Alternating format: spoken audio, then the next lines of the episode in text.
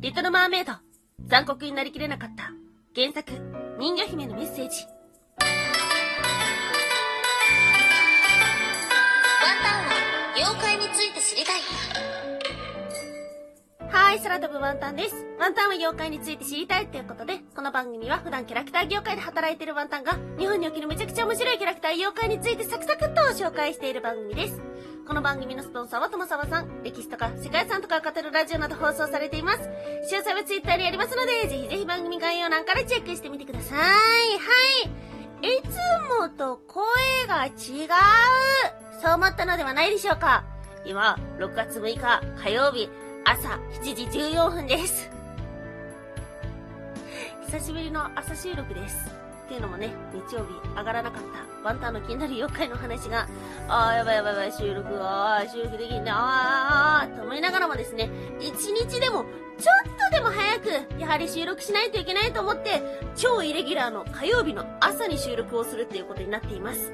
はい、ということで、そんな今日お話をしたいのは、人魚姫の話。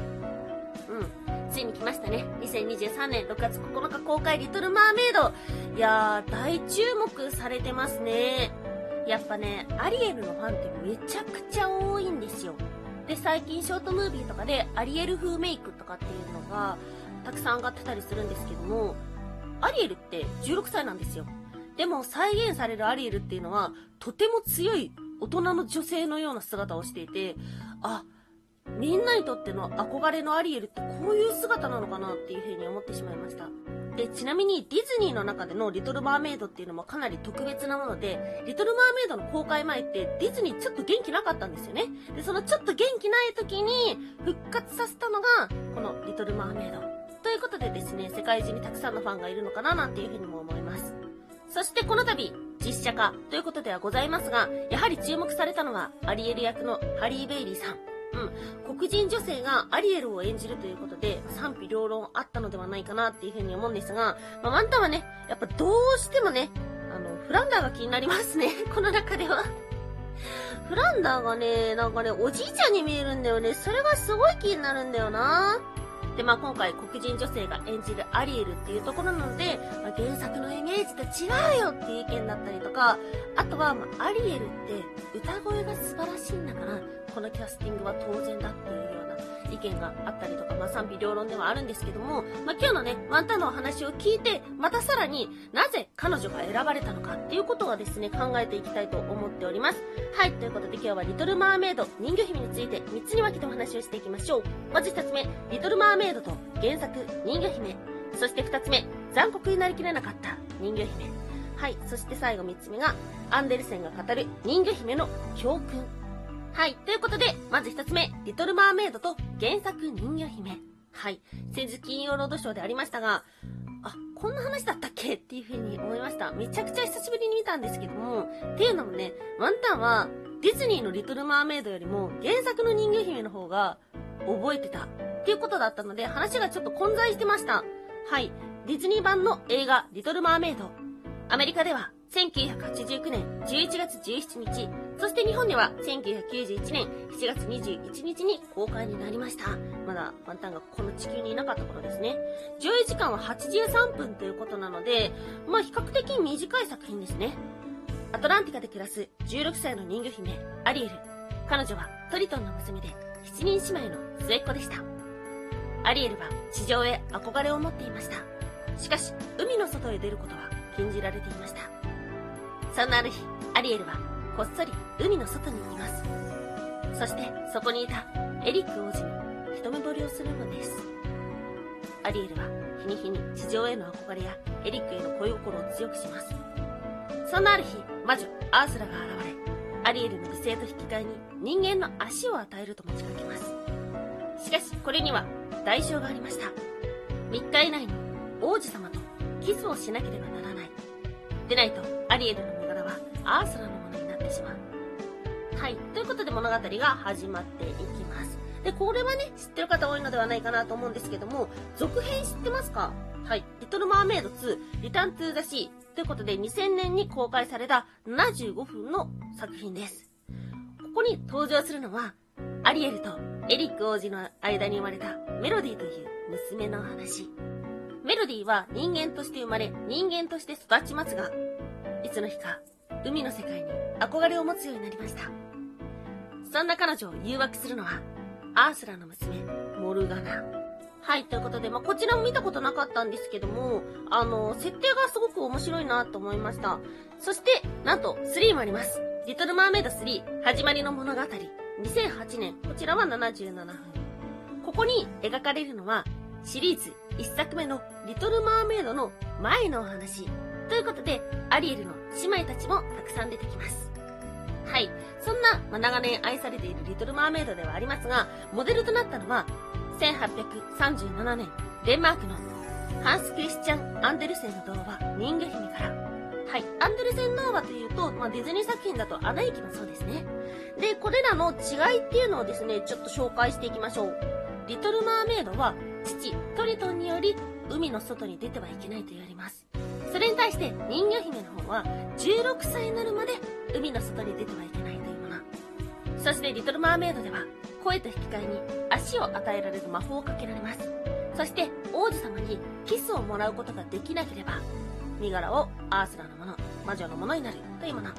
それに対して人魚姫は声と引き換えに尻尾が人間の足になる不思議な薬を飲まされます。そして王子様に愛をもらうことができなければ海の泡となって消えてしまうというもの。そして結末、リトルマーメイド、王子様と結ばれました。しかし、人魚姫では、王子様とは結ばれません。そして、彼女の姉妹たちが髪の毛と引き換えに剣を得ます。その剣で王子様を殺せば、人魚姫は人魚に戻れる。しかし、人魚姫は王子様を殺すことはできず、泡となりました。はい、というものです。いかがでしたでしょうか？ワンダンはですね、結末も人魚姫の方が覚えてて、で、ま結ばれるのは分かってるんだけども、映画を見ながら、あ、王子様と結ばれたっていう風に、ちょっと違和感を覚えるほどでした。はい。そんなちょっぴり切ない原作、人魚姫ではございますが、今日の二つ目、残酷になれなかった人魚姫。はい。ということでですね、ちょっとこれ原作読めなかったので、いろいろ調べた中ではあるんですけども、まあ、様々な、えー、と表現がですね、ディズニーと違う形でされています。例えば、声を失う薬を飲むときに、魔女に自らの舌を差し出す。だったりとか、あとは、人間の足になるときに、歩くとめちゃくちゃ痛い。歩くたび、ナイフで刺されるような激痛が走ると表現されています。またですね、今紹介をした結末のところではあるんですけども、実は人魚姫、王子様を刺すだけでは人魚に戻れません。刺して返り血を浴びれば人魚に戻れるというものでした。そして、なぜ人魚姫は泡になったのか。人魚の寿命は300年。それに対して人間の寿命は短い。その人間の寿命の短さとか儚さっていうのを、まあ、泡で表現したのではないかななんていうふうに思います。しかし、人魚姫、実は泡となった後、風の精霊となり、人々を見守る存在になりました。つまりですね、泡となって死ぬことができなかったんですよ。精霊になってしまったというような、え、結末を迎えます。人魚姫、すごく切ない話だなと思いますが、残酷とも言い切れない。実はですね、作者のアンデルセンというのは人魚姫を出版するまでに2人の女性に恋をしました。しかし、その恋は叶いませんでした。はい。ということで、この人魚姫の中にあった、あの、自分の声を失ってまでも歩いて激痛が走ってまでも好きな人に会いたいという気持ち、そうした恋の執着だったりとか、あとは、その恋が叶わなかった儚さというのが最後泡となったのではないか。残酷だけではない切ない、そんな人魚姫の背景でした。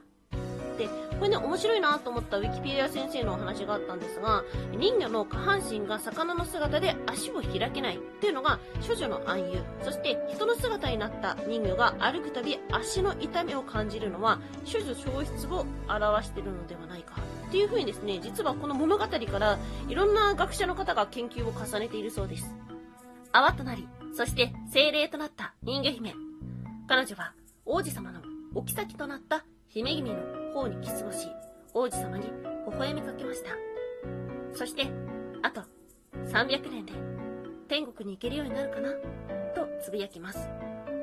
それに対して先輩の精霊が、子供のいる家で親を喜ばせ、愛しみを受ける子供を見つけて、私たちも微笑むと、試練は1年単位に短くなり、逆に悪い子を見て、悲しみの涙を流すと、1日ずつ長くなるのですよ。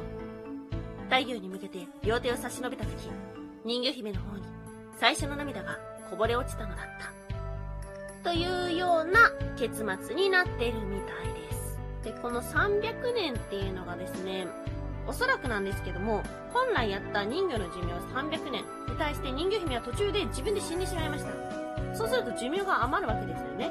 で、この余った寿命分っていうのは、精霊として生き続けなければならないという試練なのではないかなと思ったんですが、いかがでしょうか？まあ、先ほどお話をしたように、アンデルセンの叶わなかった恋、それでも生き続けなければいけないっていう気持ちが、まあ、ここに出てるのではないかな、なんていうふうにも思っております。はい、そして今日の最後3つ目、アンデルセンが語る人魚姫の教訓。はい、アンデルセンのは他にもきっと知ってる作品たくさんありますよ。例えば、赤い靴、親指姫、マッチ売りの少女、醜いアヒルの子、雪の女王。はい、ということで、ワンタンもね、知ってる作品たくさんありました。で、まる物語っていう風に言うと、他にも有名なものがありますよね。イソップ物語。これはですね、様々な教訓っていうのを動物を使った例え話にしている説話です。そして、グリム童話。グリム兄弟がドイツの民間に伝わる民話を集めたもの。で、童話集とあるんですが、民話もたくさんあるので、残酷描写が多い。初版からフレームが多く、中版ごとにマイルドになっているそうです。そして、アンデルセン童話。これはですね、デンマークの小説家、アンデルセンが子供のために書いた童話集。はい、ということです。うん、全然違うものですね。で、ちなみに、イソップ物語は昔のものではありますが、グリム兄弟とアンデルセンは会ったことがあるそうです。で、今紹介したように、アンデルセン童話というのは子供のために書かれたものなので、子供への教訓的な要素っていうのがたくさんあります。先ほど紹介をしたように、人魚姫に語る先輩、風の精霊となって知ることのできない人魚姫に対して、親を喜ばせて、愛しみを受ける子供を見たら、1年単位で寿命が短くなり、逆に悪い子を見て悲しみの涙を流すと、1日ずつ長くなる。ということなので、人魚姫のために、いい子でいいよね。っていうようなメッセージもあるのではないかな、なんていうふうにも思っております。はい。ということで、まあ、今回はですね、話題作リトルマーメイドから、まあ、いろんな意見があると思います。な、なんでこんなことになったんだっていうふうに思う方もいらっしゃると思うし、ディズニーのリトルマーメイドが好きな方っていうのもたくさんいらっしゃると思うんですけども、この原作、アンデルセンドーマの人魚姫、その背景に何があったのかっていうのも興味深かったのではないでしょうか。はい。ということで、時間いっぱいになってしまいました。楽しみですね。はい。そして朝収録を始めて、えー、もう遅刻ギリギリでございます。今日も一日頑張ってこようと思っております。はい。今日もお聴きいただきましてありがとうございました。以上、空飛ぶワンタンでした。